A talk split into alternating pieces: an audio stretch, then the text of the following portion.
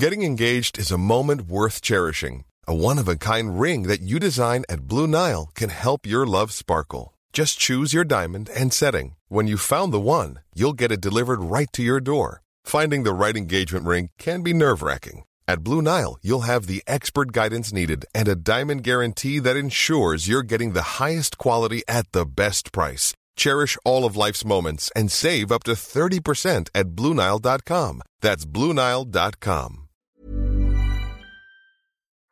Bonjour à tous et bienvenue sur le Rendez-vous Tech, l'émission qui explore et qui vous résume de manière compréhensible toute l'actualité tech, internet et gadgets. Bonjour à tous et bienvenue sur le Rendez-vous Tech, l'émission où on vous résume toute l'actu tech, internet et gadgets. Je suis Patrick Béja et aujourd'hui on va reparler encore une fois de Huawei. Euh, Pas trop longtemps parce qu'on a quand même couvert l'essentiel du sujet la semaine dernière, mais euh, c'est évidemment une histoire euh, absolument énorme dans le monde de la tech et on continue à en voir des petits tentacules se répandre partout dans l'industrie. On va aussi parler un petit peu de ce qui s'est passé au Computex, on va parler du Playdate, une nouvelle console de jeu qui va tout changer en euh, 2020 grâce à sa manivelle. Et oui, vous avez bien entendu. Euh, on va juste l'évoquer quelques instants. Aussi parler de d'addiction aux jeux vidéo. On va parler également de ByteDance et TikTok qui est en train de faire beaucoup de choses assez intéressantes. Peut-être même quelques mots sur Apple à la fin. Et pour m'aider à couvrir tous ces sujets complexes et intéressants, j'ai le plaisir de recevoir encore une fois Guillaume Vendée qui se joint à nous euh, pour la... Ouf, je compte même plus. Euh, comment ça va Guillaume? T'es en forme? Ça va très bien, merci Patrick pour l'invitation. C'est vrai qu'il y a des périodes comme ça où quand on suit l'actu tech, c'est pas forcément pas forcément je crois que c'est le cas en ce moment, mais on va avoir plein de choses à se dire, c'est cool. Écoute, ça a coupé et on a entendu, c'est pas forcément, mais on est euh, suspendu à tes lèvres pour savoir c'est pas forcément quoi. C'est pas forcément captivant quand il n'y Ah. a, pas d'effet waouh comme ça quand on suit la tech et qu'il y a des news comme ça qui s'enchaînent. Il n'y a pas forcément d'effet complètement dingue, mais, euh, mais je suis ravi qu'on puisse échanger ensemble. Oui, et puis c'est pas si c'est pas captivant, ça veut pas dire que c'est pas important. Euh, Il y a des, choses qu'on va évoquer qui le seront. Et c'est vrai que ces moments, c'est souvent euh, les moments où Apple a une conférence la semaine suivante. ça a tendance à faire un petit peu appel d'air.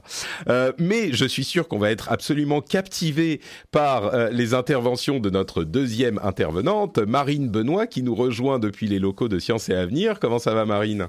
Ça va, ça va, ça va. T'es prête à être captivante, toi, contrairement à nous j'espère. Pour ma première fois, j'espère pas trop euh, euh, vous ennuyer. En tout cas. Non, mais ça, je, je suis sûr que ça va être tout le contraire. Merci à toi de te joindre à nous. Euh, je suis très heureux de pouvoir te recevoir. Et donc, euh, on va, en plus, je suis en train de euh, d'enregistrer depuis les locaux de notre ami Jérôme, depuis les bureaux. Et euh, les gens de son équipe sont en train de filmer ce que je suis en train de faire. Je sais pas trop pourquoi. Euh, on verra ce que ça donne, où ça va Peut-être attendre au pire. Oui, oui, je suis, je suis terrifié. Euh, et donc, ça, ça me perturbe un tout petit peu, mais Hugo est très sympa, donc il y a ça. Non, non, mais non, je rigole, il est en train de s'arrêter. Non, non, pas de problème, pas de problème, tu rigoles. Il faut pas, il faut plus que ça pour me perturber dans l'e- l'exercice de mes fonctions podcastrices.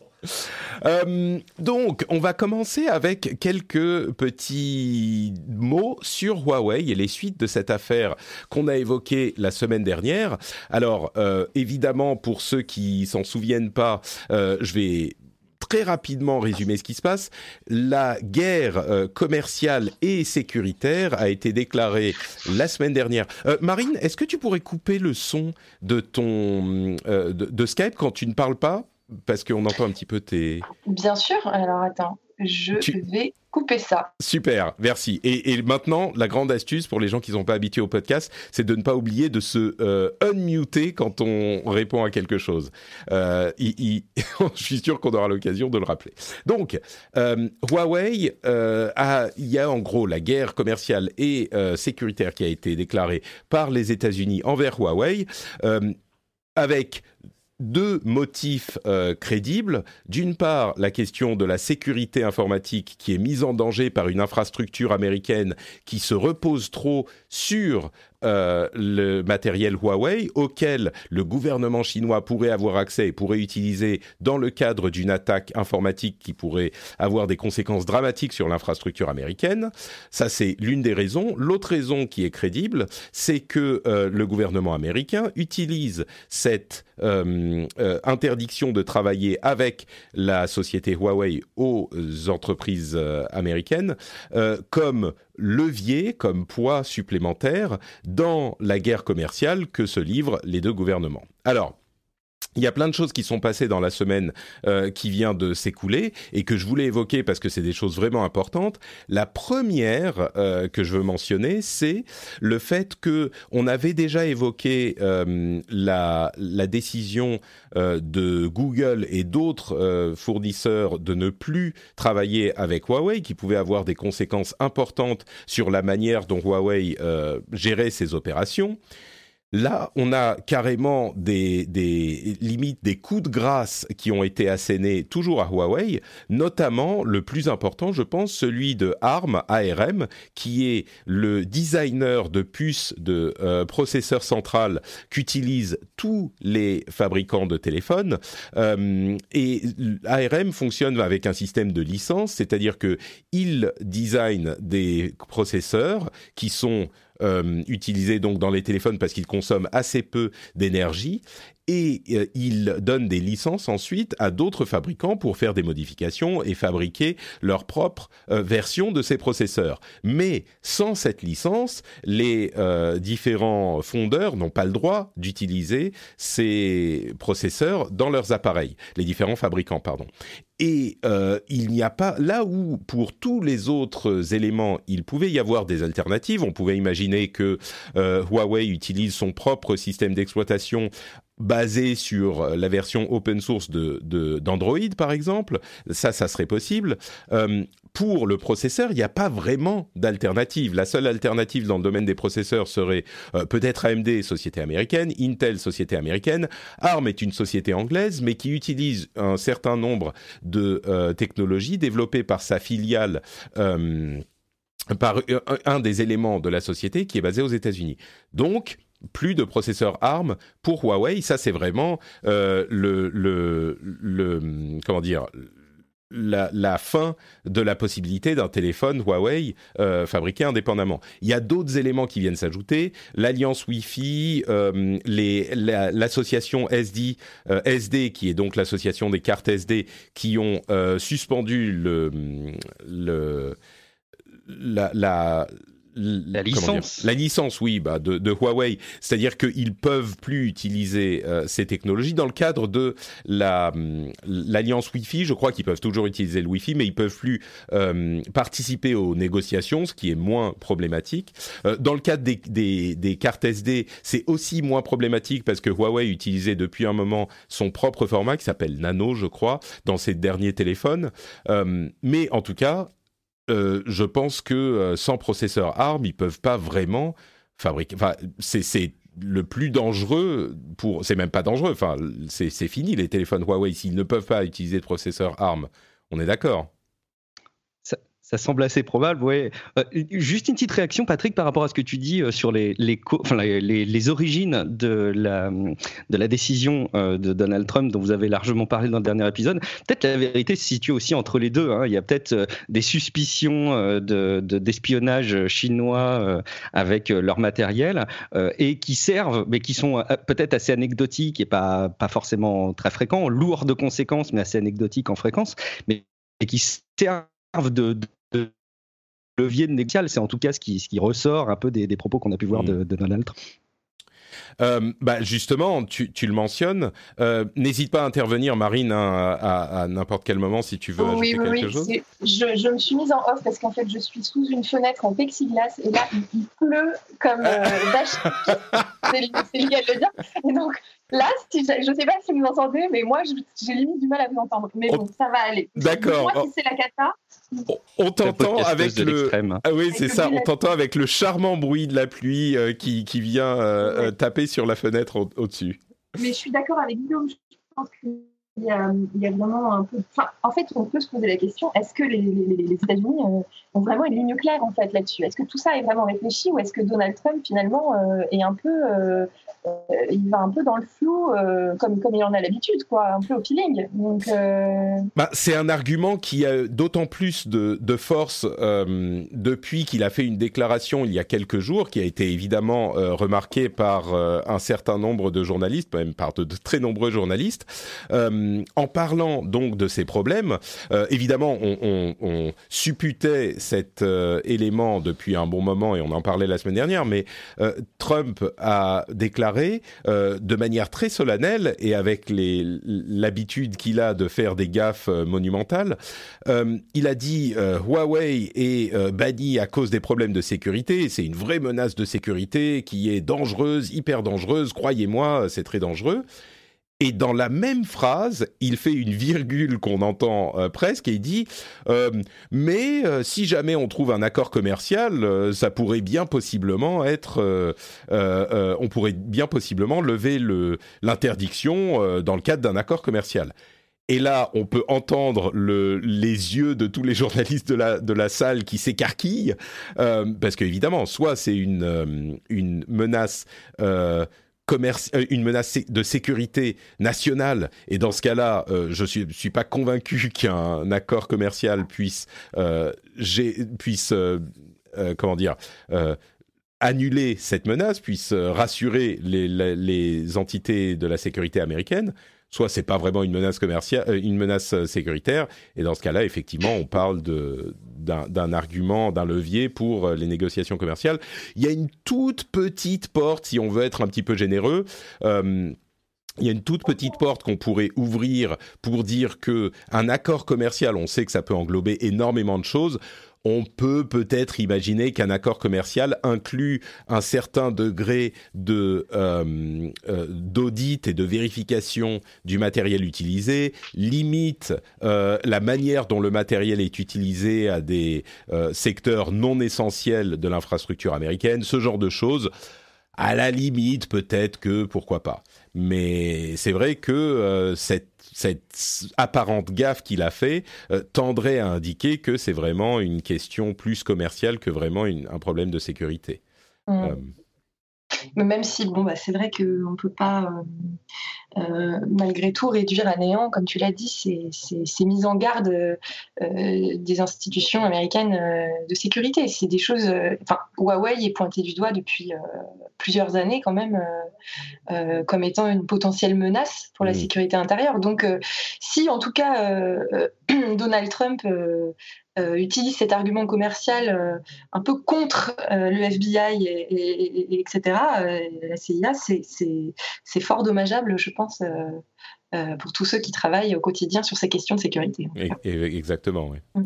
Euh, un, autre élément euh, que, que je voulais ajouter et dont on n'avait pas parlé euh, la semaine dernière, c'est également toujours dans le cadre de cette euh, question de, guerre commerciale, c'est que la guerre commerciale, on peut la voir du point de vue des États-Unis et dire ah bah quand même ils poussent un petit peu le bouchon, ils sont assez injustes vis-à-vis des entreprises chinoises et effectivement cette idée se défend, mais il faut pas non plus oublier que la, le déséquilibre des relations entre la Chine et euh, les États-Unis, et entre la Chine et tout le reste du monde, euh, n'a pas commencé avec euh, cette attaque des États-Unis. Euh, et ça, on, a tendance à l'oublier parce que c'est un état de fait et c'est comme ça qu'est le monde aujourd'hui et qu'on l'accepte. Mais euh, s'il y a des équilibres, il est très certainement du côté de la Chine qui impose des conditions commerciales absolument drastiques à n'importe quelle société qui veut faire euh, du business en Chine.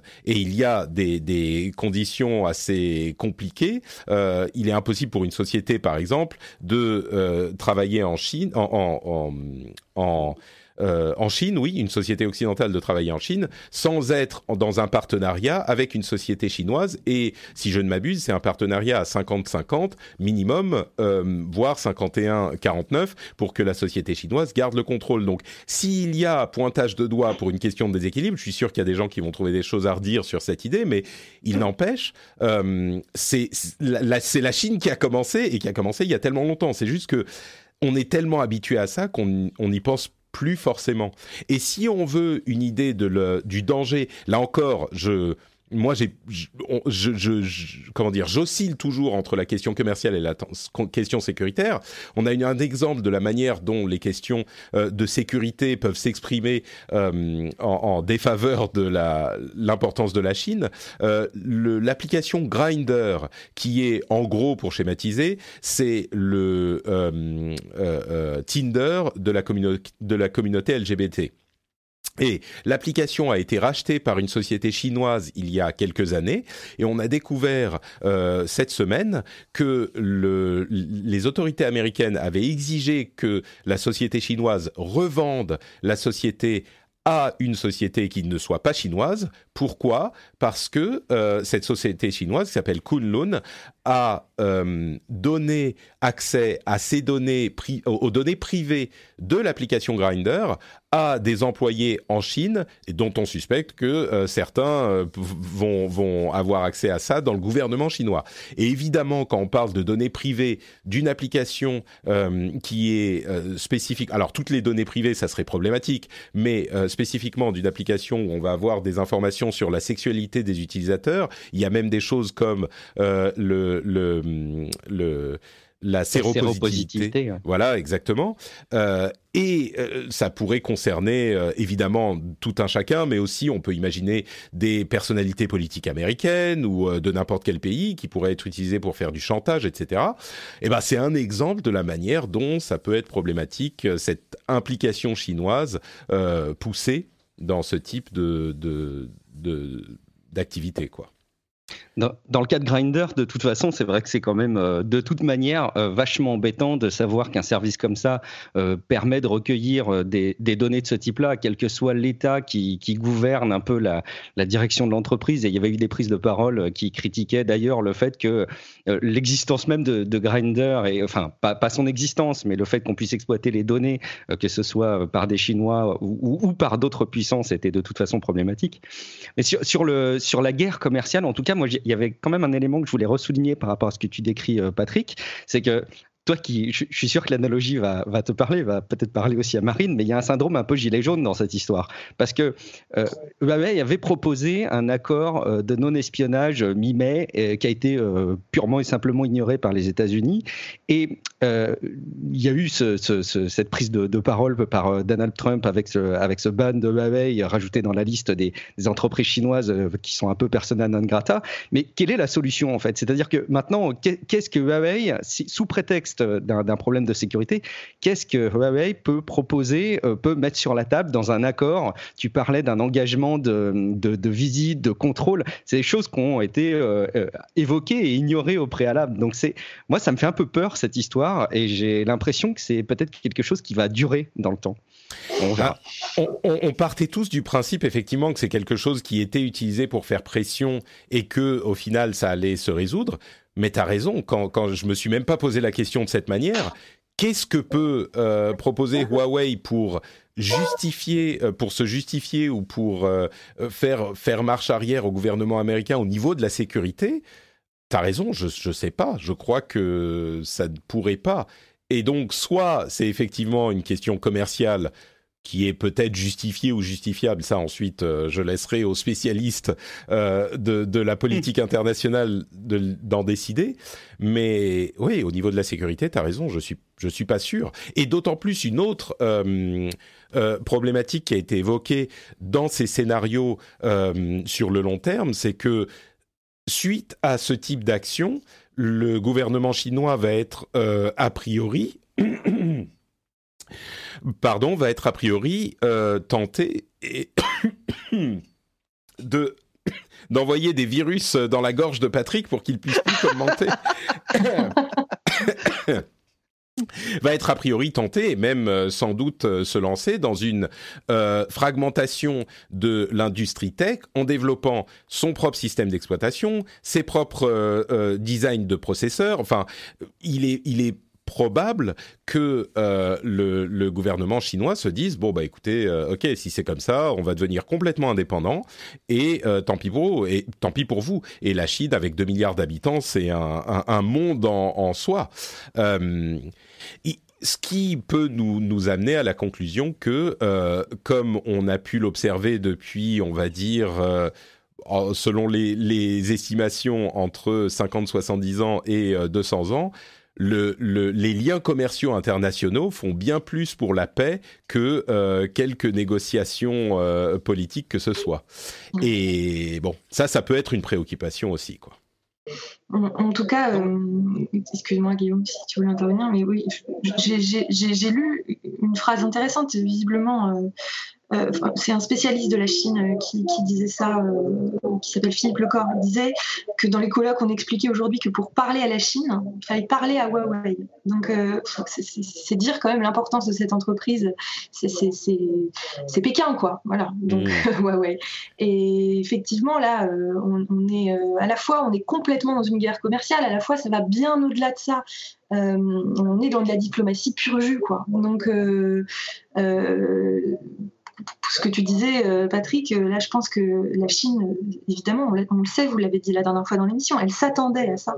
Donc, il euh, ne faut pas la sous-estimer. Elle est capable de faire cavalier seul. Hein. Mm. Donc, Ouais, j'ai l'impression qu'on n'est pas beaucoup plus avancé.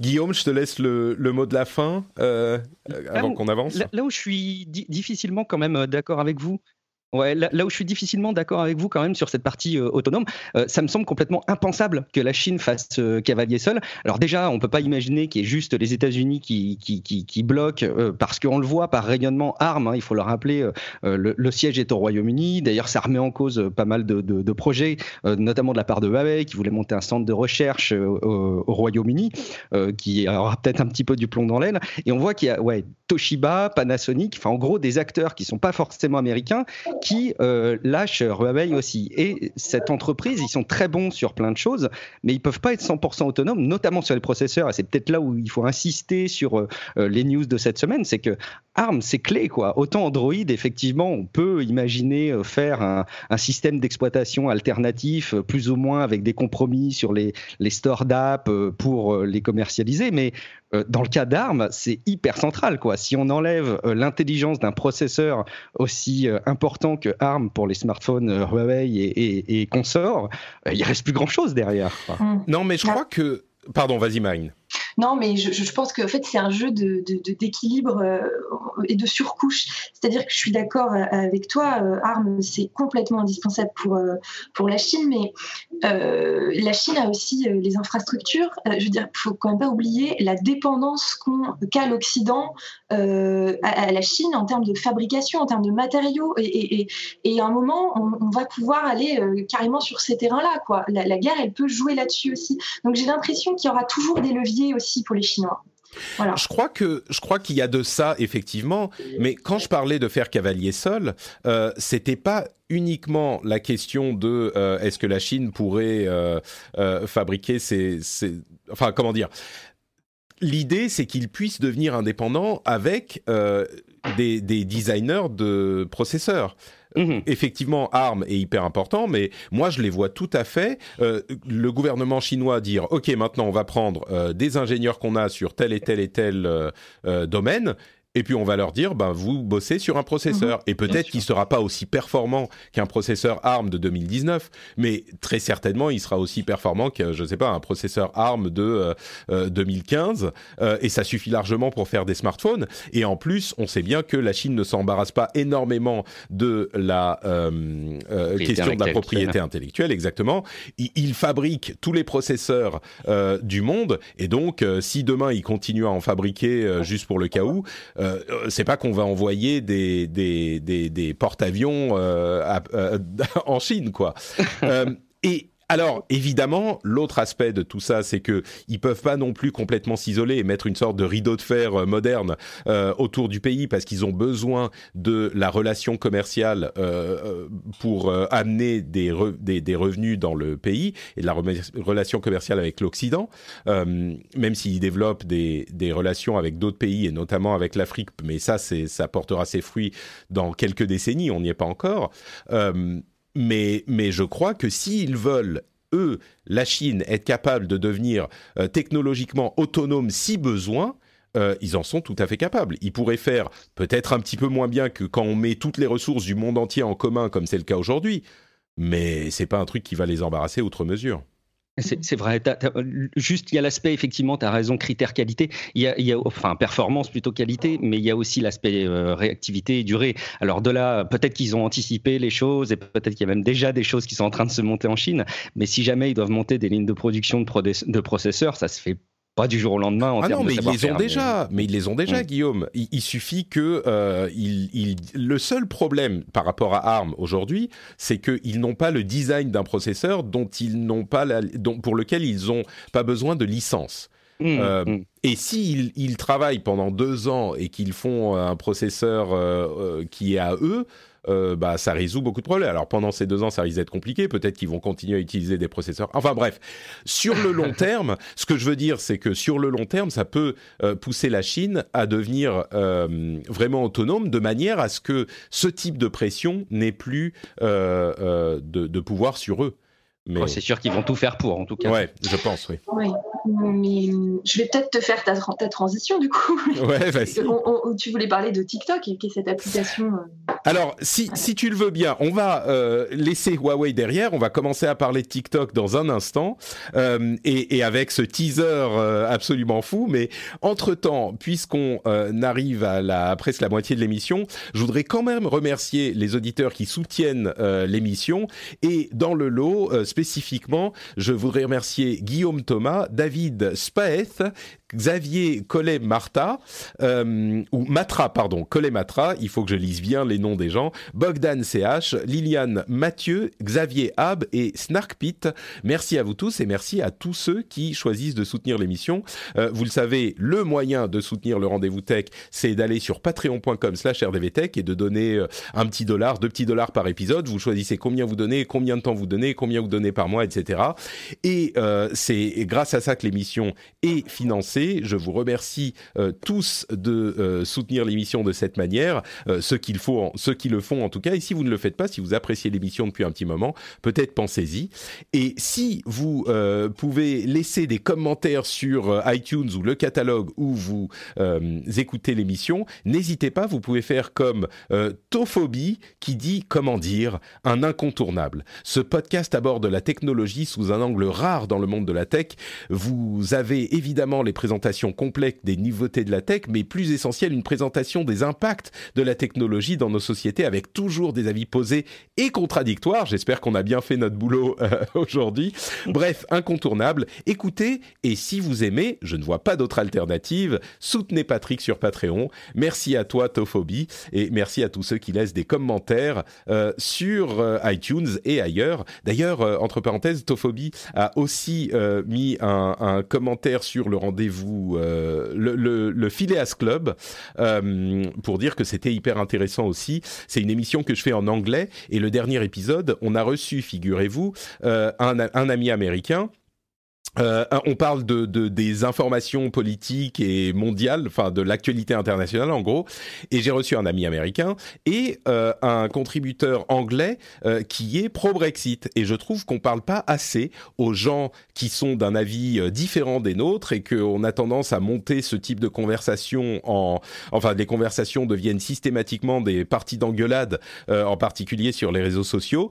Et ce que j'essaye de faire dans le Phileas Club, c'est justement d'aller pas tout toujours, mais en partie euh, d'aller chercher des gens avec qui je suis pas du tout d'accord, mais au moins de les écouter et même si on reste pas d'accord au bout du compte, euh, que de les comprendre un minimum. Euh, donc si vous appréciez cette idée, peut-être aller écouter le Phileas Club sur, bah c'est un autre podcast, c'est sur FrenchSpin.com, contrairement à FrenchSpin.fr puisque sur .com c'est les émissions en anglais. Euh, bref, voilà, je finis ma, mon petit commentaire et euh, on parle donc de ByteDance et de TikTok qui, effectivement, euh, tu voulais, tu, tu, nous offrais une transition, Marine.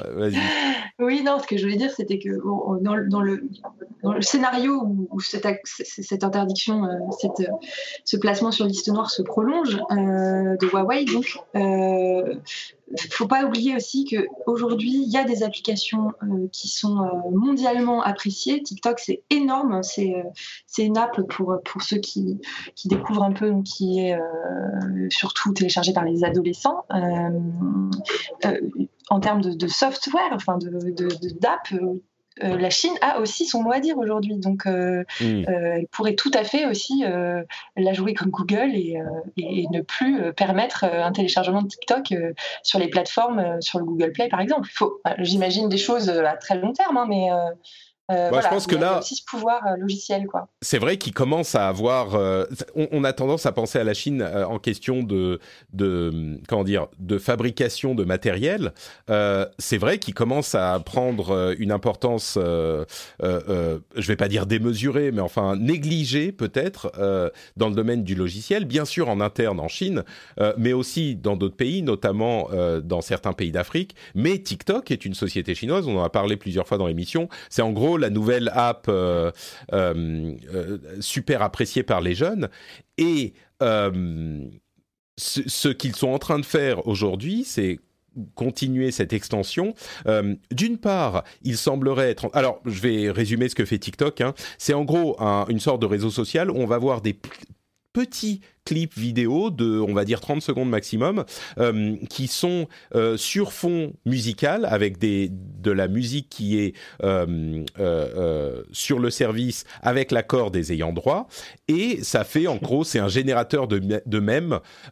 c'est même sur même et, et, un mème d'un mème qui existait déjà. Donc c'est marrant si tu connais tous les trucs. Moi, j'ai regardé un petit peu et, il m'a fallu plusieurs jours pour commencer à comprendre et à apprécier le truc. C'est une, c'est vraiment hyper hyper créatif et hyper intéressant, mais c'est hyper obscur aussi. C'est vraiment hyper euh, par les adolescents pour les adolescents. Moi, j'ai compris euh, parce que je suis jeune dans mon cœur, vous voyez, c'est pour ça. Mais Bien joué. Vous, vous, vous comprendrez sans doute pas, je pense.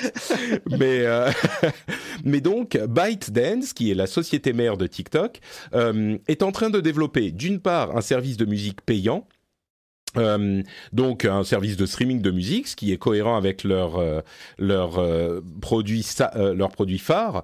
Et d'autre part, ils seraient en train de développer un téléphone, c'est-à-dire qu'ils sont en train de, de, créer un téléphone entier qui est, en particulier en Chine, mais ailleurs aussi, un moyen pour les grosses sociétés de mettre leurs apps en face des yeux de autant d'utilisateurs que possible. C'est un autre vecteur pour mettre les apps devant les yeux des utilisateurs un téléphone de la part d'un fabricant enfin d'un développeur d'app comme TikTok, même si elle est super populaire, j'avoue que ça m'a un petit peu surpris quand même. Je sais pas si c'est hyper chinois ou, pas, mais, c'est un petit peu étonnant.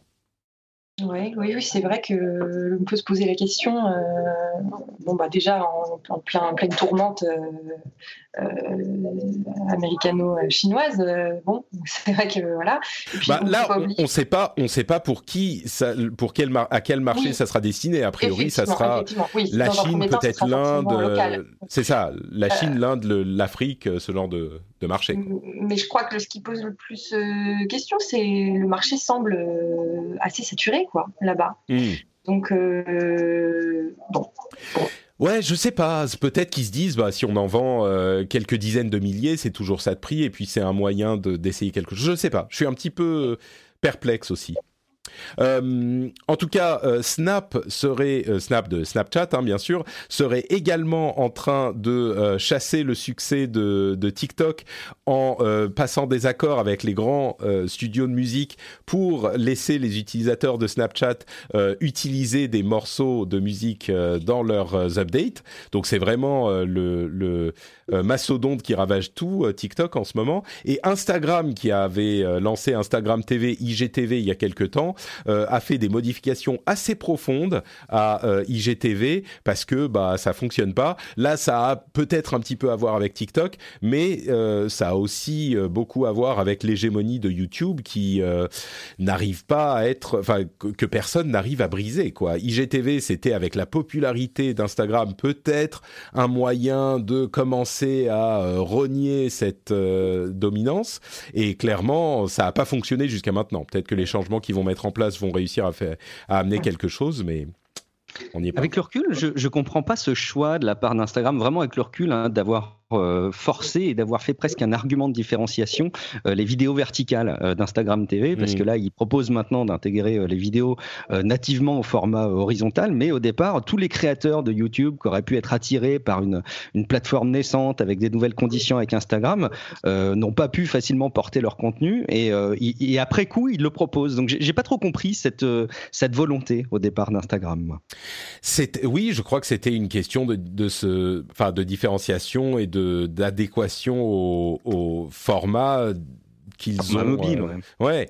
mais c'est vrai que euh, du coup parce que c'était pas je pense pas que le, le, but était de faire des vidéos longues. C'était peut-être enfin non peut-être aussi je sais pas.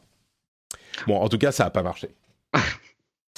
Euh, on a euh, aussi des news du euh, Computex euh, qui a lieu à Taïwan, comme tous les ans. C'est un petit peu la fête, c'est un petit peu la fête des, des geeks barbus, on va dire. Hein.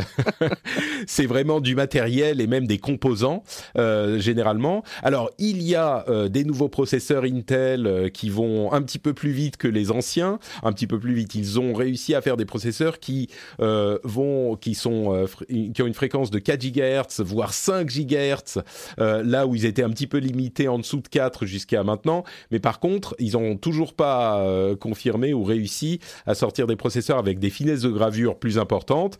Donc ça, c'est le problème d'Intel dont on a parlé à plusieurs reprises. Il y a AMD qui a présenté de nouveaux processeurs et de nouveaux coprocesseurs graphiques qui font euh, toujours mieux, mais peut-être sans atteindre la qualité ou en tout cas les performances de leurs concurrents du côté de chez Intel pour les processeurs de bureau et du côté de chez Nvidia pour les coprocesseurs graphiques.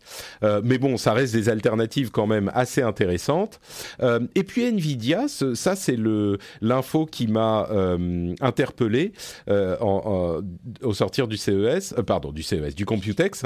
C'est cette plateforme qui s'appelle EGX, qui est une plateforme d'intelligence artificielle qu'ils ont développée pour fonctionner sur le edge. Vous savez, on parle de edge computing, c'est-à-dire ces euh, euh, appareils qui peuvent faire des calculs informatiques dans leur appareil eux-mêmes sans avoir besoin sans avoir besoin de faire appel au serveur du cloud.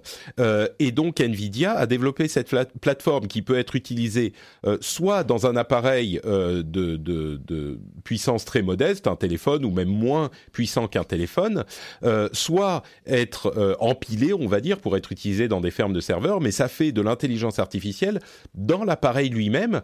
Et euh, sans, quand on pense à l'idée de pouvoir développer l'intelligence artificielle qui n'a pas besoin de se connecter au cloud, moi, ça me fait penser bien sûr à la euh, technologie qu'a mis en place Google et qu'ils ont présenté il y a quelques semaines pour euh, activer la reconnaissance euh, de, de paroles sur le téléphone lui-même, donc sans avoir besoin d'envoyer la requête dans le cloud, l'intelligence artificielle commence à être possible en local. Et ça, ça peut vraiment changer énormément de choses dans notre appréhension, euh, dans notre rapport à l'intelligence artificielle et du coup à l'informatique dans son ensemble, puisque énormément de choses commencent à être de l'intelligence artificielle. Quoi.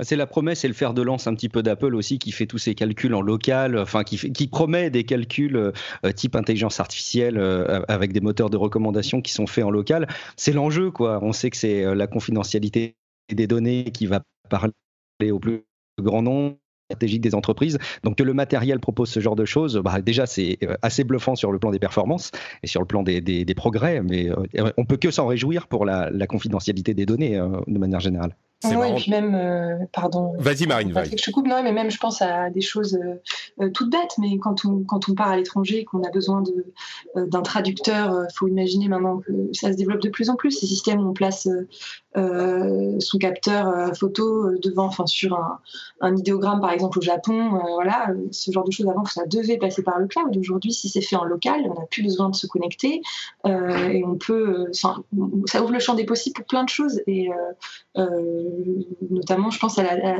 à, la traduction. Quoi. Ça, c'est vraiment, hmm. moi, c'est un, quelque chose que j'attends pas mal, ça. C'est moi je suis je suis un petit peu team marine en fait. C'est marrant. Guillaume pense tout de suite à la protection des données, ce qui est très bien effectivement. mais euh, mais mais moi j'imagine tout de suite euh, la traduction bien sûr, mais même, je sais pas, même encore plus que ça. Imaginez un futur où on a sur un appareil et sur de nombreux appareils suffisamment de, de, puissance et d'intelligence artificielle pour avoir quelque chose d'autonome. Ça change vraiment le rapport qu'on a à.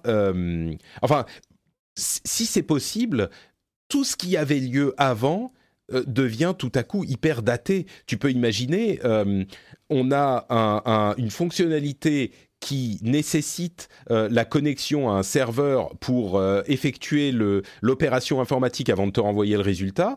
C'est genre, mais Attends, tu veux dire que euh, avant, on avait besoin de se connecter, de décrocher un téléphone euh, chez soi pour euh, parler à quelqu'un ailleurs? Non, non. Nous aujourd'hui, on a nos téléphones portables. Et ben là, c'est un petit peu la même chose. C'est genre, mais attends, tu veux dire que avant, pour avoir, pour que ton téléphone comprenne ce que tu dis, T'avais besoin d'envoyer ta voix sur un serveur sur Internet qui va aller comprendre le truc et te renvoyer la réponse Mais enfin, c'est n'importe quoi, c'est ridicule. Non, euh, ça, ton téléphone, il comprend ce que tu dis. C'est pas euh, le serveur quelque part qui, comprend ça. Et ça change complètement le, le paradigme pour moi. Donc. Euh...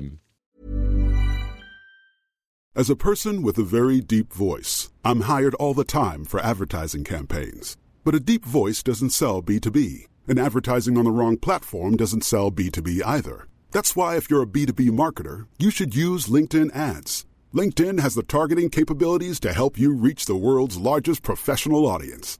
That's right. Over 70 million decision makers all in one place. All the big wigs, then medium wigs. Also small wigs who are on the path to becoming big wigs. Okay, that's enough about wigs. LinkedIn ads allows you to focus on getting your B2B message to the right people. So, does that mean you should use ads on LinkedIn instead of hiring me, the man with the deepest voice in the world? Yes. Yes, it does. Get started today and see why LinkedIn is the place to be to be. We'll even give you a $100 credit on your next campaign. Go to linkedin.com slash results to claim your credit. That's linkedin.com slash results. Terms and conditions apply. Getting engaged is a moment worth cherishing. A one of a kind ring that you design at Blue Nile can help your love sparkle. Just choose your diamond and setting. When you found the one, you'll get it delivered right to your door. Finding the right engagement ring can be nerve wracking. At Blue Nile, you'll have the expert guidance needed and a diamond guarantee that ensures you're getting the highest quality at the best price. Cherish all of life's moments and save up to 30% at BlueNile.com. That's BlueNile.com. ce qui est rigolo, c'est que c'est le. Ce qui est rigolo, c'est que c'est le move radicalement inverse du, jeu vidéo où tous les calculs étaient faits en local et on, avance maintenant des, évolutions inverses. C'est vrai, c'est vrai. Bon, euh, c'est. de toute façon, c'est pas encore fait. Hein. Là, c'est pas toi qui fantasme, mais ouais. Euh, bon, parlons un petit peu. Euh, tu évoquais les, la vie privée et on va y venir en parlant d'Apple. ils ont.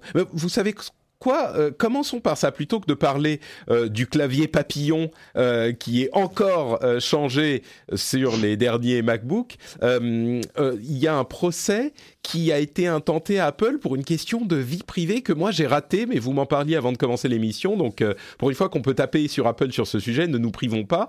de quoi s'agit-il? Est-ce que l'un de vous peut expliquer? Tu veux que j'explique, Guillaume Vas-y, Marine, vas-y. Euh, donc, oui, alors, euh, j'ai peur de dire des bêtises, mais pour moi, c'est une première. Euh, il y a trois clients aux États-Unis qui sont localisés dans l'État du Rhode Island et dans le Michigan, qui attaquent Apple. donc auprès d'un tribunal de San Francisco, pour avoir vendu ou, loué, euh, j'ai pas très bien compris, on a assez peu d'infos hein, pour l'instant. Leurs données personnelles euh, euh, émanant d'iTunes, en se servant d'iTunes, pour 136 dollars par millier de clients. Donc en fait, ils auraient vendu des fichiers où, par exemple, il est possible de savoir qui a donc c'est la, phrase qui est isolée dans un article de Bloomberg, puisque c'est Bloomberg qui, fait état de cette info, euh, pour savoir par exemple combien de personnes, de plus de femmes de plus de 70 ans, célibataires, écoutent de la country music, etc. Et tout ça avec euh, les identités, j'ai pas très bien compris. L'article est assez peu euh, précis sur ne serait-ce que la manière dont Apple aurait, sur la manière dont ces gens auraient pris connaissance du fait qu'Apple aurait vendu leurs données. Je ne sais pas si je suis très claire. Oui, oui, si. C'est effectivement très flou parce qu'il y a d'une part, comment est-ce qu'ils ont su Et d'autre part, comment est-ce que Apple a, a vendu ces données à qui Dans quel but c'est Pourquoi? Alors que mm. c'est l'argument, je veux dire, d'Apple mm. depuis des années, et particulièrement ces deux dernières années, euh, notamment depuis euh, les scandales successifs de Facebook, etc. Euh, c'est l'argument de vente d'Apple aujourd'hui, la sécurité des données. Donc, si ce dossier se poursuit, enfin, si cette info voilà, nous mène un peu plus loin, c'est c'est vraiment assez catastrophique pour Apple et, on en entendra beaucoup, beaucoup parler, je pense. Voilà. Mm. Moi, j'irai pas jusqu'à dire assez catastrophique parce que ça peut toujours être quelque chose d'isolé d'expliquer oui, mais on avait fait ceci, mais cela, mais c'est certainement euh, pas. Enfin, c'est surprenant, on va dire. Ça serait une première brèche, hein, donc euh, à partir de là, là où la forteresse était euh, inviolée jusqu'ici, moi j'attends de voir hmm. en tout cas comment, quel discours adopte Apple, en sachant qu'ils n'ont pas souhaité encore s'exprimer sur le sujet. Voilà faut prendre beaucoup de pincettes hein, parce qu'il me semble que c'est euh, des propositions commerciales de la part de, de régies publicitaires euh, qui sembleraient s'appuyer sur iTunes. Donc de là à ce que ce soit euh, une coquille, ce sera peut-être avéré. Maintenant, j'imagine pas que les mecs lancent une démarche telle que celle-ci sans qu'il y ait un minimum d'éléments qui ait été vérifié. Donc effectivement, c'est un truc à suivre. Hmm. Je, euh, sans qu'il y ait un minimum d'éléments qui aient été vérifiés, je suis même pas convaincu. C'est eh, peut-être que c'est quelque chose qui avait été fait il y a quelques années, tu vois, avant que la vie privée ne devienne vraiment le cheval de bataille d'Apple. Ou mais c'est bon, c'est étonnant effectivement. On va, on, suivra ça évidemment de, de très près. Euh, donc, on le mentionnait, Apple a, euh, a, sorti une nouvelle version de ses MacBook Pro avec un, une nouvelle version des claviers papillons qui sont euh, a priori encore plus efficaces dans l'élimination des problèmes de touches coincées et de ce genre de choses. Toi qui es un grand fan d'Apple, Guillaume, je suis sûr que ça t'évoque un amour absolument inaliénable pour cette société qui fait tout pour corriger les problèmes, n'est-ce pas? Ouais, bien sûr. Bon, c'est hyper déroutant hein, parce que ce qui, est, fou dans cette histoire, c'est qu'en plus, euh, tout le monde n'est pas touché. Évidemment, ils se complaisent à le rappeler, mais je crois que c'est assez vrai. Hein. Il y a plein de, de retours de personnes qui ont ces appareils-là avec ces types euh, sujet à ces problèmes. Euh, le problème n'est pas de savoir si tout le monde est touché, mais savoir s'il y a une part des gens qui est touchée qui est importante. Et je, pense que c'est le cas. c'est ça le problème. Et, et, ce qui est assez dingue, c'est qu'ils ont donc actualisé les MacBook Pro 2019 euh, là avec des, une évolution sur les matériaux qui sont utilisés pour les claviers papillons. Et ces appareils sont déjà référencés dans la, un programme de remplacement qui liste donc tous les modèles éligibles. Et, et donc parmi les modèles éligibles de ce programme de remplacement, il y a les MacBook Pro qui viennent de sortir. Donc c'est assez. Euh, là aussi, c'est une première, je pense. Oui, je crois que ça, c'est normal de l'inclure parce que si tu l'inclus pas et qu'il y a un problème quand même, euh, ça fait, ça pose des problèmes que tu, tu ne veux pas avoir, genre exemple. Oui, mais euh, mais oui, c'est la troisième révision de ce clavier. c'est bon, c'est certainement pas la la l'exemple de comment dire, de technologie Apple la plus euh, reluisante qui soit. C'est pas la journée d'Apple euh, aujourd'hui dans le rendez-vous tech, mais euh, peut-être que cette version enfin fonctionnera comme il faut. Hein, on verra. Mais peut-être pour remonter un petit peu le niveau, est-ce qu'il y a des choses que vous attendez de la conférence de de lundi prochain, la fameuse bah, la WWDC qui est la conférence des développeurs d'Apple où ils présentent leur nouvelle version des nouveaux systèmes d'exploitation, donc iOS, macOS, etc. Des choses que vous attendez euh, qui, vous excite ou pas?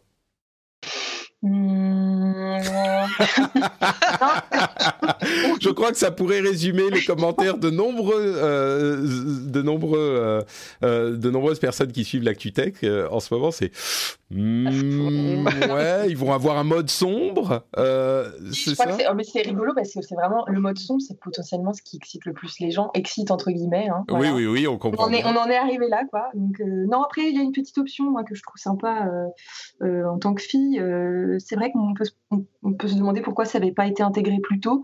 Euh, dans l'app santé, euh, il y aurait une option de suivi des cycles menstruels. Mais c'est euh, incroyable qu'ils n'aient pas fait ça avant. Je... Moi aussi, ça m'étonne beaucoup. Ça m'étonne beaucoup. Bon, après, voilà, on est en plein dans le, dans le cœur, on est dans le cœur des, des, des, sujets du moment. La, la, tout ce qui est en rapport avec les femmes et la tech. Je pense que MeToo, a ouvert énormément de choses et c'est un petit peu les, le prolongement, on va dire, techno et dans les usages et dans la vie quotidienne, tous les effets positifs de ce mouvement, si je peux Mm. me permettre la comparaison peut-être un petit peu, euh, peut-être un petit peu euh, capillotractée, mais, mais voilà, il y a, il y a- c'est des petites choses qu'on sent maintenant euh, de plus en plus, euh, ces efforts pour les femmes. Bah, oui, je disais, euh, je sais pas pourquoi euh, ils ont pas fait ça avant, mais je crois que l'explication est assez claire, c'est qu'ils ont pas assez de femmes dans leurs équipes. Euh, et, et bon, il y avait des apps qui permettaient de faire euh, le suivi, qui étaient très populaires, mais bon, c'était quand même dans l'application euh, elle-même, c'est un petit peu, c'est un ajout tellement évident. Ah oui, quand on pense Euh, qu'on éprouve des choses pour, euh, pour euh, des, enfin, des, des applications euh, pour suivre notre cœur, qui sont destinées Bah. finalement à une minorité d'utilisateurs, malgré tout. Mais c'est même même plus que ça. Ce qui est intéressant dans la question de du suivi du, du rythme cardiaque, c'est que ce qu'on fait remarquer de nombreuses personnes, c'est que ça concerne euh, généralement euh, des hommes euh, plus âgés et souvent blancs en fonction de la démographie, et donc forcément et qui ont un petit peu d'argent pour vouloir euh, s'intéresser à ce genre de choses, bien sûr, mais euh, c'est pour ça qu'on s'y intéresse plus et c'est pas tellement étonnant. Mais Voilà. quand je dis on, je parle de Apple et les autres. Euh, Guillaume, toi, il y a des choses que tu attends de cette euh, conférence? Non, il faut, être super honnête. On n'attend pas euh, d'être particulièrement surpris. Maintenant, il y a pas mal de choses qui avaient été euh, plus ou moins dévoilées euh, dans un article là aussi de Bloomberg, la liste des fonctionnalités qui devraient être présentées pour iOS et macOS. Si quand même un petit truc, il y a peut-être à espérer un peu d'indépendance supplémentaire à la, à la montre, à l'Apple Watch. Donc pour ceux qui, ah, comme moi, aiment bien l'Apple Watch, peut-être qu'on pourra imaginer encore plus qu'avant se séparer de son iPhone au quotidien et donc retrouver du temps avec des vrais humains et arrêter d'être vissé à nos appareils mobiles. Avec une C'est-à-dire montre que- quand même. pour, pour retrouver du temps avec des vrais humains, ce dont tu as besoin, c'est que ta watch puisse euh, te servir plus comme ton téléphone, en fait. C'est que je puisse me passer de mon téléphone, voilà. Oui, mais tu te passes pas de ton téléphone pour euh, humer l'air euh, frais. C'est que tu te passes de ton téléphone. La condition, c'est que les fonctionnalités de ton téléphone passent dans la watch, en fait. tout à fait, tout à Ouais, fait. voilà. mais pas toutes. Pas Juste un tout, morceau. juste une partie. Euh, bon, parlons un petit peu euh, de jeux vidéo. On en parle beaucoup plus dans le rendez-vous jeu, évidemment. On a fait euh, le dernier épisode avec Chloé Wattier, où on a couvert les deux sujets qu'on va couvrir aujourd'hui, mais ils sont suffisamment intéressants pour que je veuille les évoquer ici aussi. Et bien sûr, si vous aimez de près ou de loin les jeux vidéo, n'hésitez pas à aller vous abonner au rendez-vous jeu, parce que la semaine prochaine, non, dans deux semaines, une dizaine de jours, il y a l'E3, qui est la grande fête euh, de, du jeu vidéo dans le monde, de l'industrie, où les grandes sociétés viennent présenter euh, leurs nouveautés. C'est vraiment euh, le Noël euh, des fans de jeux vidéo, et ça concerne absolument tout le monde, euh, si vous aimez ça de près ou de loin. Donc n'hésitez pas à aller vous abonner au, rendez-vous jeu.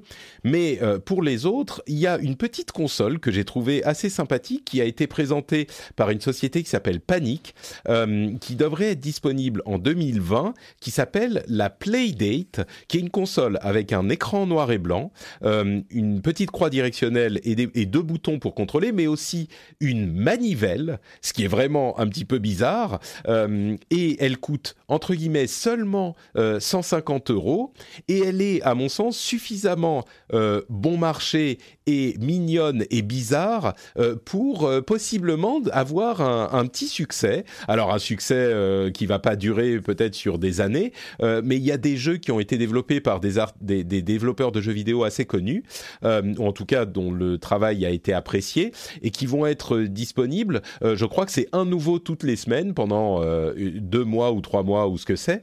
Et juste la console est tellement jolie, euh, tellement mignonne et tellement bien designée, je trouve qu'ils ont euh, qu'on risque d'en entendre parler en 2020 quand elle sortira.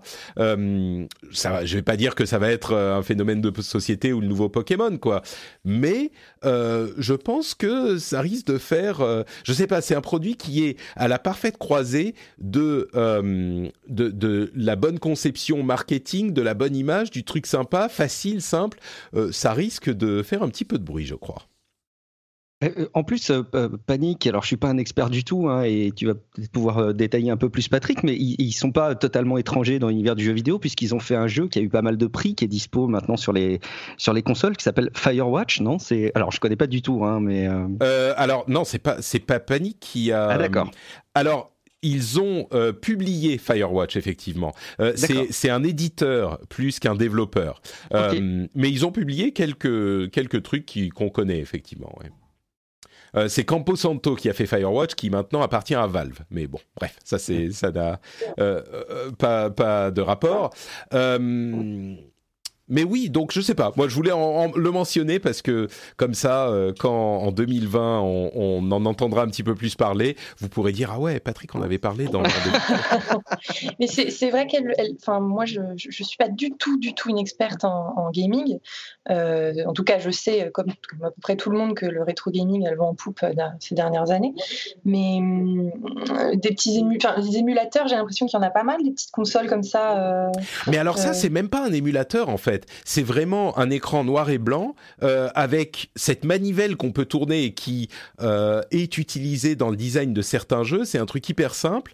Euh, je sais pas, c'est, il faut, il faudra voir. Hein. on a vu très très peu de mmh. choses, mais euh, euh, cherchez un article dessus et voyez la gif qu'ils ont fait avec la manivelle. Euh, c'est hyper bizarre, c'est hyper marrant et ça a l'air accessible. ouais ouais ouais, on la voit en action. Si tu vois dans l'article de The Verge qui est dans les notes de l'émission, euh, tu vas voir la console et euh, les, les, la manivelle qui fait tourner. L'écran est super moche. Enfin, je sais pas, c'est suffisamment bizarre pour euh, pour faire un petit peu de bruit, je crois. La console s'appelle la Playdate et elle ne sera disponible qu'en 2020, donc on n'y est pas encore. Euh, l'autre sujet un petit peu plus sérieux dont on voulait parler, c'est euh, l'OMS qui a reconnu euh, le, le... Alors, le terme n'est pas l'addiction aux jeux vidéo, c'est un petit peu euh, le, le, problème qui me, que ça me pose, hmm. toute cette question. Euh, L'OMS a euh, intégré dans la liste de ces maladies reconnues le, une maladie qui s'appelle le gaming disorder, donc la perturbation de jeux vidéo, on va dire. et ça avait déjà été annoncé il y a quelques mois, c'est aujourd'hui acté. Euh, donc j'en redis juste un petit mot pour euh, les gens qui se poseraient la question. Euh, ils ont justement évité d'utiliser le terme addiction parce que l'aspect addictif du jeu vidéo n'a jamais été prouvé, même s'il est très discuté et utilisé de manière assez... dans la conversation de tous les jours, on dit qu'un jeu vidéo est addictif quand on donne envie de jouer plus, mais dans le, dans le cadre médical, ça a une autre portée. Évidemment, on parle de substances qui créent une addiction physique. Là, ça n'a pas été prouvé en tout cas. Et euh, ce qui est intéressant, c'est que ils ont ajouté le terme donc la maladie gaming disorder euh, parce que ils estiment que euh, c'est une perturbation du comportement qui se retrouve suffisamment pour qu'on ait besoin de la nommer pour pouvoir, d'une part, dire ce qui en euh, ce qui ressort de cette euh, maladie et ce qui n'en euh, ressort pas. Je n'utilise pas le bon terme. J'ai le mot sur le. Tout ce qui relève. Relève, merci. C'est pas ressort, mais relève. Guillaume, tu, you're hired. donc tout ce qui relève de cette de cette problématique et ce qui n'en relève pas.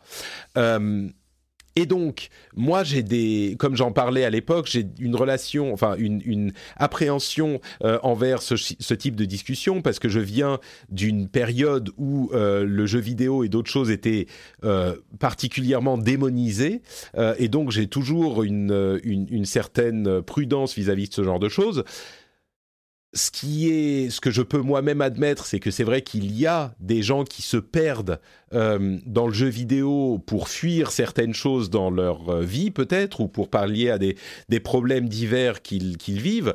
J'aurais tendance à dire, on peut se perdre dans le jeu vidéo comme dans d'autres types de, de distractions. Moi, je connais, j'ai connu des gens qui étaient euh, complètement immergés dans la, la culture animée et japanimation à un point qui était peut-être un petit peu préoccupant mais quand même, ce que je peux admettre, même moi qui suis très protecteur du jeu vidéo, c'est qu'il y a un aspect des jeux vidéo qui est peut-être plus euh, propice euh, quand on a déjà des problèmes euh, au fait qu'on se perde dans ce type d'activité, c'est que les jeux vidéo sont parfois infinis il n'y a pas de, fin. Un animé, ben même si on a beaucoup beaucoup dans le monde, au bout d'un moment, on a fini la série qu'on avait commencé à regarder, euh, ou le manga, on a fini de lire celui qu'on avait commencé à lire. Donc il y a une fin. Dans les jeux vidéo, ça peut se continuer presque de manière infinie. Donc je peux comprendre ça, et en même temps, les médecins qui en parlent euh, sont très clairs sur le fait que la durée euh, n'est pas le, problème principal. Le problème, c'est est-ce que ça affecte votre vie sociale? Si vous jouez 10 heures par jour et qu'à côté de ça, vous avez une vie sociale très saine, bah, y a, a priori, il n'y a pas de problème. C'est pas le jeu vidéo le, principal coupable. Mais si vous jouez euh, ne serait-ce que deux heures par jour, ou bon, plus peut-être, mais qu'à côté de ça, euh, votre vie sociale en souffre, là, ça peut effectivement être un problème. Donc avec toutes ces petites précisions, euh, je, je, je, peux comprendre, mais je suis quand même très prudent et très méfiant. Quoi. J'aime beaucoup la prudence dont tu fais peur et je me la réapproprie parce que tu, tu évoques des, des, loisirs. Enfin, moi, j'ai vécu avec les, avec les jeux de rôle papier hein, sur table et, mmh. et euh, l'image qu'en a été faite était terrible. Euh, et là, il y a quand même un caractère de temps, hein, si je dis pas de bêtises, qui a été décrit, mais c'est l'ordre du long terme, c'est-à-dire euh, des, des, troubles qui durent euh, pendant au moins un an, quoi, pendant mmh. au moins 12 mois. donc, il y a ce caractère. Je crois que finalement, ce qui est ciblé. Ouais, c'est-à-dire que cette... si vous faites votre session de World of Warcraft pendant 3 mois où vous sortez pas de chez vous, c'est bon, il faut que ça dure plus d'un an. Non, mais c'est important, tu as raison de le de rappeler. C'est un caractère important. Et je crois qu'en fait, au final, euh, c'est hyper compliqué d'arriver à, globaliser les, jeux vidéo. Et tu avais fait euh, une très bonne euh, description, je trouve, de ce qu'était le casual gaming et, et le gaming de manière générale. C'est-à-dire, c'est quelque chose où tu t'alloues du temps. Et on peut avoir une passion pour des jeux vidéo et on s'y alloue du temps. Je crois que ce qui est ciblé là-dedans, c'est les personnes qui, en partie, reconnaissent elles-mêmes qu'elles en souffrent, qui sont en permanence en train de relancer euh, le jeu euh, du moment style euh, Clash Royale sur leur mobile, qui n'y prennent pas forcément plaisir autre que simplement le, le, le, plaisir de lancer le truc et d'y passer du temps, et qu'ils le reconnaissent. Je pense qu'il y a des gens qui adorent ce type de jeu, et c'est très bien s'ils en sont passionnés et s'ils ont du recul là-dessus. Si par contre ils se plaignent eux-mêmes, et il y en a beaucoup, d'en être dépendants, et qu'ils disent eux-mêmes qu'ils ne savent pas comment s'en détacher, bah, c'est là où je pense qu'il y a un problème, et c'est sans mmh. doute ce qui est ciblé par ce truc. Quoi. Ouais.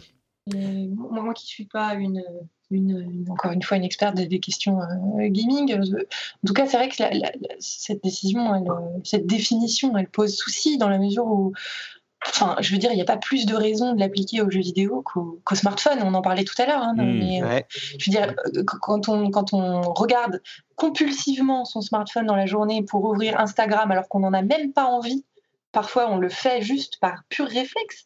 Euh, on parlait de TikTok, mais c'est pareil pour plein d'applis, Facebook, Twitter, enfin bref. Euh, pour moi, il n'y a pas vraiment de différence. Donc euh, là, isoler ce jeu, le jeu vidéo dans une définition qui est ultra floue, euh, bon, moi, je ne Mm. vois, pas, je vois pas énormément d'intérêt à ça. Ouais, je crois que la, la solution à cette euh, problématique, à cette dualité, c'est euh, soit effectivement le jeu vidéo peut poser problème et du coup euh, c'est le cas aussi pour ces applications. Et je crois que de nombreuses personnes vont nous dire bah oui, effectivement, il y a des gens qui peuvent devenir, il peut y avoir un trouble comportemental qui est lié aux, aux, aux, réseaux sociaux, de la même manière que ça peut être le cas avec les jeux vidéo. Euh, soit aucun des deux ne sont un problème et c'est il faut considérer la chose de manière plus générale et dire bah c'est des problèmes comportementaux qui peuvent se manifester de différentes manières. Euh, bon, je suis pas médecin et aucun d'entre nous n'est médecin, donc je sais pas si ce qu'on dit a, du sens, mais euh, la manière dont je vois les choses aujourd'hui, euh, un petit peu forcée par bah, cette décision qui a été prise par l'OMS, c'est si les médecins disent ça peut être utile d'avoir ce trouble spécifique nommé et décrit, euh, mmh. ça peut nous aider, nous, à l'étudier, à le comprendre et à, à le euh, déceler et à, à, et à savoir quand c'est pas le cas aussi, bah peut-être que c'est nécessaire, quoi. Il faut s'en remettre aux experts, j'imagine. Et le débat, même chez eux, a été hyper intense. Donc, euh, je suis pas certain que la réponse soit juste oui, 100%, c'est sûr, c'est certain, on est tous d'accord. C'est pas les vaccins. Non, non, non. Y a, oui, mais il y a, y a, de toute façon, il y a des, effectivement, il y a des détracteurs hein, à ça. Mm. Je veux dire dans le milieu médical, enfin scientifique, mais en tout cas, là, là où, les, les, les, addictions aux écrans, et je pense que c'est ça le, le cœur du sujet, c'est les écrans en général. Mm. Ça, c'est prouvé par la médecine, c'est un vrai souci, et on le, ré, on le répète à toi Patrick qui a un, un petit bébé, enfin euh, moi aussi, on voit à quel point c'est hypnotisant même pour un nouveau-né. Ah, Donc ouais. euh, euh, et c'est là où c'est là à mon avis le cœur du, du sujet en mmh. fait. Bon, je suis sûr qu'on redébattra de cette question à l'avenir. Euh, je voudrais couvrir quand même quelques autres petits sujets beaucoup plus rapidement avant qu'on conclue l'émission. Euh, le Pass Navigo dans vos téléphones mobiles, ça arrive en septembre, mais bon, pas sur iPhone parce qu'il faut que euh, les, les, la RATP négocie euh, avec euh, Apple. Ça va sans doute se faire parce qu'ils l'ont fait ailleurs, mais c'est pas encore le cas. Euh, ça intéresse particulièrement les Parisiens, mais moi je suis souvent parisien, donc ça m'intéresse. Il y a une tendance intéressante. Comcast, qui est donc un opérateur euh, de câbles et de téléphonie américaine, euh, est en train de développer un, euh, appareil de surveillance des, des, maisons, en fait, mais spécifiquement designé pour les personnes âgées aux États-Unis. Et ça serait un truc qu'ils vendraient pas directement aux consommateurs, mais par l'intermédiaire de partenaires. Mais c'est une tendance qui est intéressante de se dire, ben, si on a une personne âgée pour laquelle on est un petit peu inquiète, peut-être qu'un appareil qui est designé pour voir si s'il y a euh, pas de mouvement pendant un certain temps, ou si, enfin bon, je ne sais pas exactement comment ça marche, mais pour surveiller une personne âgée, bien sûr, si la question de la euh, euh, vie privée est respectée, mais ça peut être quelque chose d'utile. et Amazon est en train de travailler visiblement sur un, objet portable, enfin un, de l'informatique portée, comme on l'avait nommé, qui serait activé par la voix, mais qui se concentrerait sur la santé, le bien-être des utilisateurs avec une application qui va avec. Mais donc, euh, c'est plutôt l'idée de Comcast qui me paraît intéressante, moi. Cette idée de c'est pas, c'est, enfin, c'est le, secteur, euh, le marché des personnes âgées est vraiment euh, quelque chose qui est pas nouveau. Je pense à toutes ces entreprises robotiques hein, qui ont développé des, des, petits, des petits robots euh, domestiques pour surveiller. alors, c'est pas complètement répandu hein, pour l'instant, mais ça n'empêche que les objets existent depuis longtemps, mmh. qui vont repérer justement si s'il y a une chute, s'il y a une absence de mouvement pendant pendant longtemps. Donc euh, oui, c'est en tout cas. ça existe déjà. C'est, tu veux dire que ça existe déjà dans les. Ah oui, oui, oui, oui, oui. Bah euh, moi qui, enfin, je faisais pas mal de salons de robotique euh, il y a quelques années. C'est des choses, qui, des petits robots qui se déplacent, hein, qui vont suivre les gens dans l'appartement ou dans la maison et où la personne, si elle, elle chute, bah, non seulement le robot pourrait activer un système de d'alarme et d'alerte hmm. enclenché auprès des proches. Euh, s'il n'y a pas de mouvement pendant suffisamment de temps. Mais je crois aussi que les personnes euh, âgées peuvent appeler euh, très facilement un numéro de secours. Enfin, c'est des choses qui existent hein, déjà. Donc, Après, je n'ai pas les chiffres sur est-ce que c'est enfin le, taux de présence de ces appareils dans les foyers, mais mais en tout mais ça existe, ouais. Ça existe, oui. Bon. Je, prends, je, prends, la parole aussi en deux temps, très très rapidement hein, sur le sujet, parce que c'est un sujet qui me tient à cœur. Premier temps, un peu second degré, figurez-vous que l'Apple Watch permet de détecter les chutes et d'appeler en cas d'urgence. Bon, bref, ça c'était la petite, euh, le, petit côté fanboy, mais surtout, non, l'enjeu, moi qui est euh, dans mon entourage très proche, une personne dont on s'occupe, qui est atteinte de la maladie d'Alzheimer à un stade hyper avancé, euh, on sait à quel point c'est clé pour ces personnes-là qu'elles soient maintenues à domicile le plus longtemps possible. Au-delà d'un certain moment, c'est plus possible, il faut qu'elles soient intégrées dans une structure médicale, mais tout le temps qu'elles passent à leur domicile dans un environnement qu'elles connaissent et où elles ont leurs habitudes, ça les maintient le plus longtemps possible. Et il y a effectivement un boulevard d'innovation euh, là-dedans. J'espère qu'on va voir plein plein de choses arriver pour euh, garantir encore plus longtemps la, présence à domicile des personnes en état de dépendance. Bon, un, petit peu de tech positive quand même de temps en temps, ça fait du bien. Euh, le service euh, de la Poste aux États-Unis est en train de tester des euh, camions autonomes pour livrer les, colis entre Phoenix et Dallas. Euh, ils vont commencer les tests avec cinq camions, si je ne m'abuse, mais bon, ça commence à arriver dans le dans le monde réel, quoi. C'est à voir si les tests seront connaîtront de succès.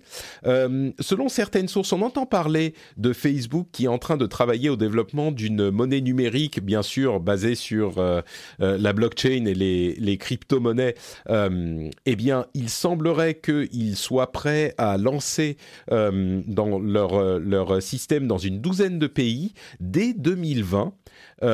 c'est quelque chose qui est particulièrement important parce que la plupart des gens qui regardent ce type de technologie d'un petit peu près se demandent quelle crypto-monnaie va réussir à connaître le succès. Bon, il y a un petit point d'interrogation sur est-ce que la crypto-monnaie va réussir à connaître le succès à un moment ou pas, mais si c'est le cas, on se demande laquelle va réussir. Et dans ce contexte, Facebook a évidemment une base utilisateur énorme, euh, en particulier dans des pays où les euh, les transferts d'argent euh, par informatique sont hyper importants. On parlait de l'Afrique, il y a des sociétés comme M-Pesa qui font ça très très bien et qui ont développé l'activité économique de différents pays d'Afrique de manière hyper importante et Facebook est très présent là-bas aussi. et donc une crypto-monnaie qui, entre parenthèses, serait indexée sur des, monnaies euh, réelles euh, stables, genre enfin le dollar, l'euro, etc. Donc ça serait pas, il y aurait pas cette volatilité qu'on connaît dans les crypto-monnaies. Euh, ça pourrait tout à fait donner à Facebook la carte gagnante pour l'imposition d'une crypto-monnaie à succès, quoi. Et d'autant que Facebook un écosystème qui s'y prête énormément. Il faut, hmm. faut, imaginer le potentiel que ça pourrait avoir sur, euh, sur Instagram, qui est une plateforme où le, e-shopping, je ne sais pas enfin, comment, comment appeler ça, mais où euh, tout, tout, tout, tout, ah bah C'est une plateforme de commerce de plus en ah bah, plus. Totalement. Et donc, euh, si demain Facebook décidait d'intégrer un bouton sous une robe ou je ne sais pas quel objet mis en avant dans une publicité enfin, suggérée sur Instagram, euh, un bouton qui permet d'un clic d'acheter euh, euh, la dite robe ou paire de chaussures ou je ne sais quoi. Je parle de trucs de filles parce que moi c'est ce que je peux voir généralement dans mon feed, voilà. Mais mais c'est déjà le cas. Peut peut-être que c'est que aux États-Unis, mais on peut acheter des trucs directement sur Instagram. Alors, via, je sais pas comment ça fonctionne. Moi, je l'ai jamais fait. Je sais qu'il y a un lien qui renvoie vers le site marchand. C'est bien, tu résistes à la pub. C'est pas. ah oui, ça renvoie vers le site. T'as raison. Pour moi, c'est ça. Pour, en tout cas, ce que je, ce que j'en sais, de ce que j'en sais euh, sur sur mon app, c'est que quand je vois quelque chose qui me qui me fait de l'œil, quand je cède au clic euh, sur une publicité, généralement, ça me renvoie sur le site euh, en question hmm. de la marque. Or, si demain ils intégraient un bouton en dessous, à côté du bouton j'aime, qui permettrait d'acheter acheter euh, en un clic, quoi, avec une crypto-monnaie euh, qui serait l'équivalent d'un compte PayPal, hein, j'imagine quelque chose comme hmm. ça euh, ça pourrait être, être assez puissant. Et, assez puissant pour eux, bien sûr, parce que du coup, ils gardent toutes les, tous les petits pourcents des, des, des commissions qu'il y a dans tous les paiements plutôt que de les donner à, je sais pas, Visa et les banques et Stripe. Ah bah oui, c'est ça, c'est l'idée derrière. Hein, de toute façon, c'est de se désolidariser des, des banques. Hein. Ouais, et du coup, euh, si on va un petit peu plus loin dans la philosophie de comptoir, euh, en plus d'avoir la puissance d'une nation, Facebook aurait aussi euh, la monnaie qui va avec, quoi. Le, Facebook dollar ou le Facebook. Quel monde formidable. Après, il y aurait des élections Facebook. non, mais c'est ça, exactement. Ça a tellement d'influence qu'on pourrait presque l'exiger. mais bon, moi, je, je décide immédiatement du nom, c'est les Facebooks. Non? Ah, bien joué. Hmm, ah c'est pas mal. Bon, encore de la technologie. Euh, on a les Google Glass Entreprise qui arrivent en deuxième édition. Euh, je le mentionne juste parce que j'avais bien ri des Google Glass à l'époque. Non, pas bien ri, mais j'avais prédit que ça serait euh, que ça ne fonctionnerait pas comme la, la, vidéo de présentation le laissait penser, mais c'était il y a des années. Mais il n'empêche, les Google Glass ne sont pas du tout mortes. Elles continuent à fonctionner et à être très utiles dans des environnements euh, professionnel, un petit peu comme euh, les, les, le HoloLens de Microsoft. Euh, alors c'est un appareil qui est beaucoup plus simple, mais ils continuent leur petit bonhomme de chemin. Donc si vous vous demandiez ce qu'était advenu des Google Glass, eh ben non seulement ils existent toujours, mais en plus ils ressemblent à des, enfin ils s'adaptent à n'importe quelle lunette. C'est beaucoup plus discret. Enfin ça fonctionne, ça ça fonctionne toujours. et dernière chose que je voulais évoquer, c'est cette étude de, l'UNESCO euh, ou ce rapport de l'UNESCO qui dit que euh, les assistants personnels sont un petit peu euh, trop genrés et risquent de renforcer les stéréotypes avec notamment des assistants personnels dans les téléphones qui sont plutôt des voix de femmes et des assistants personnels enfin des voix informatiques dans les dans les GPS qui étaient plutôt des voix d'hommes. C'est marrant comme euh, on voit que les, les, ce genre d'idée à, la, à la euh, vie dure. Mais, mais c'est vrai que moi, je me faisais vraiment la remarque sur Siri et sur. Enfin, tous les assistants personnels, c'est des femmes, et je ne l'ai pas trop mentionné parce moi, que. Siri, mais- chez moi, c'est un homme.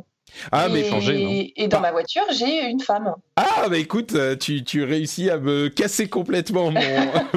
Et je dis ça, non, mais c'est ouais, en tout cas, dans Est-ce que mon- tu- c'est mon expérience. hein. Par défaut, parce que moi j'utilise en anglais. En anglais, c'est une femme euh, Siri, Tu- en anglais américain. Euh, Est-ce que tu l'as changé par défaut en français? Moi, un écoute, homme je n'ai jamais changé euh, Siri. Enfin, Ah bah alors peut-être qu'en français c'est un En homme. français, je pense que par défaut, c'est un homme.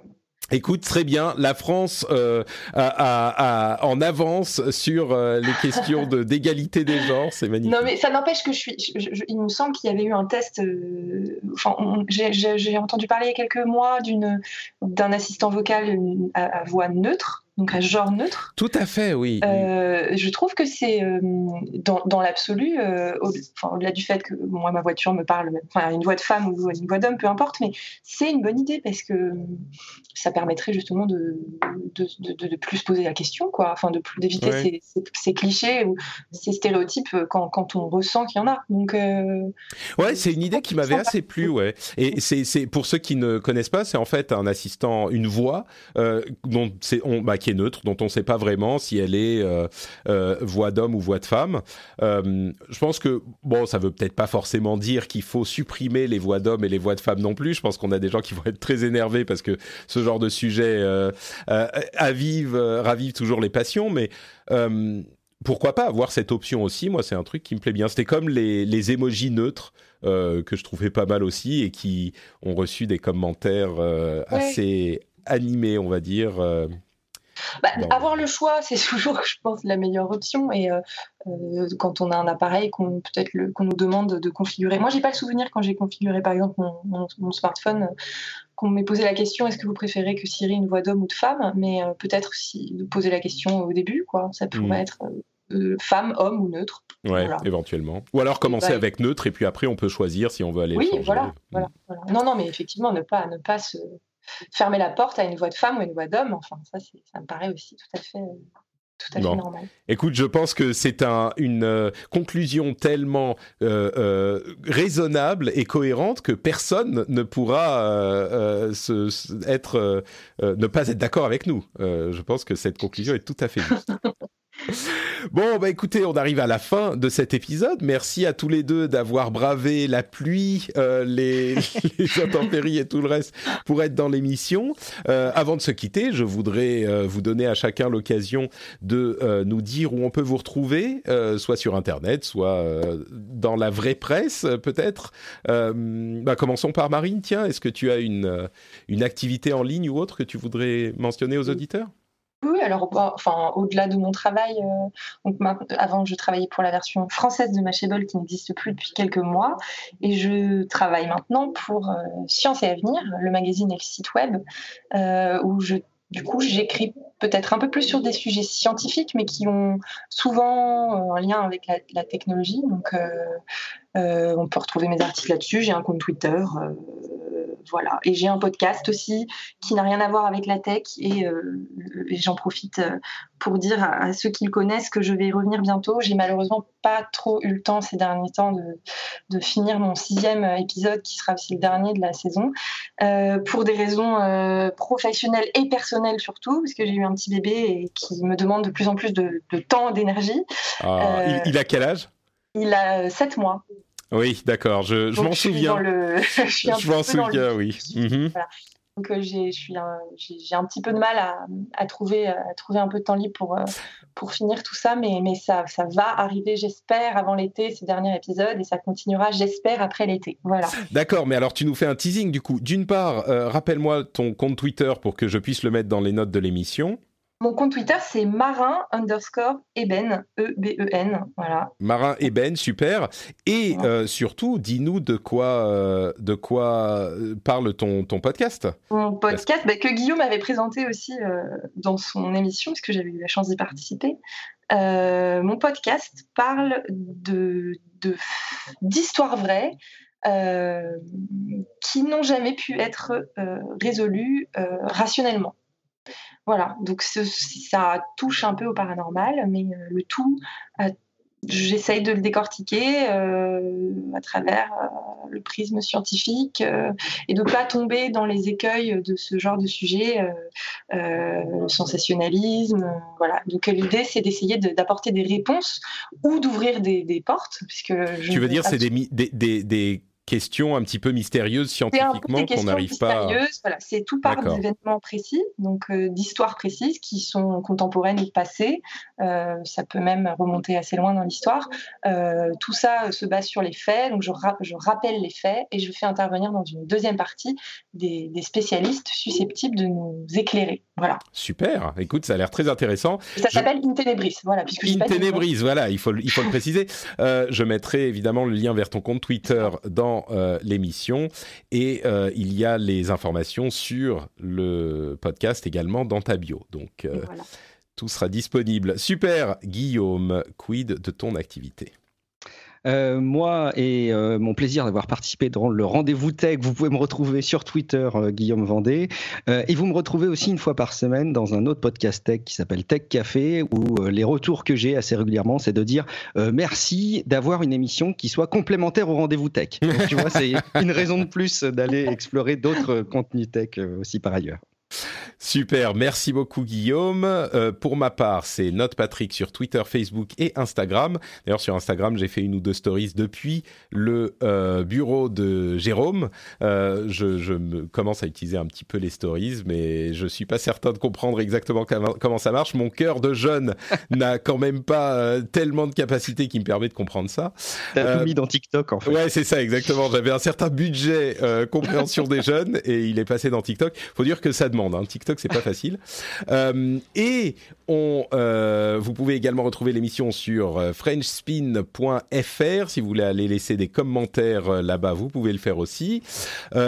quoi d'autre? Le rendez-vous jeu, comme je le disais, avec le 3 qui arrive, c'est le moment de vous abonner au rendez-vous jeu et bien sûr soutenir sur Patreon le rendez-vous tech, c'est sur patreon.com/rdvtech. Le lien est dans les notes de l'émission et Jérôme qui vient de revenir dans le, bureau. sur Tipeee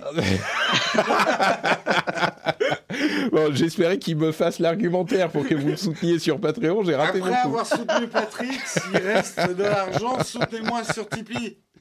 Super, merci Jérôme, merci à tous de nous avoir écoutés et on se donne rendez-vous dans une semaine, bah justement avec Jérôme entre autres pour débriefer la conférence Apple. Merci à vous tous et à très vite. Ciao ciao.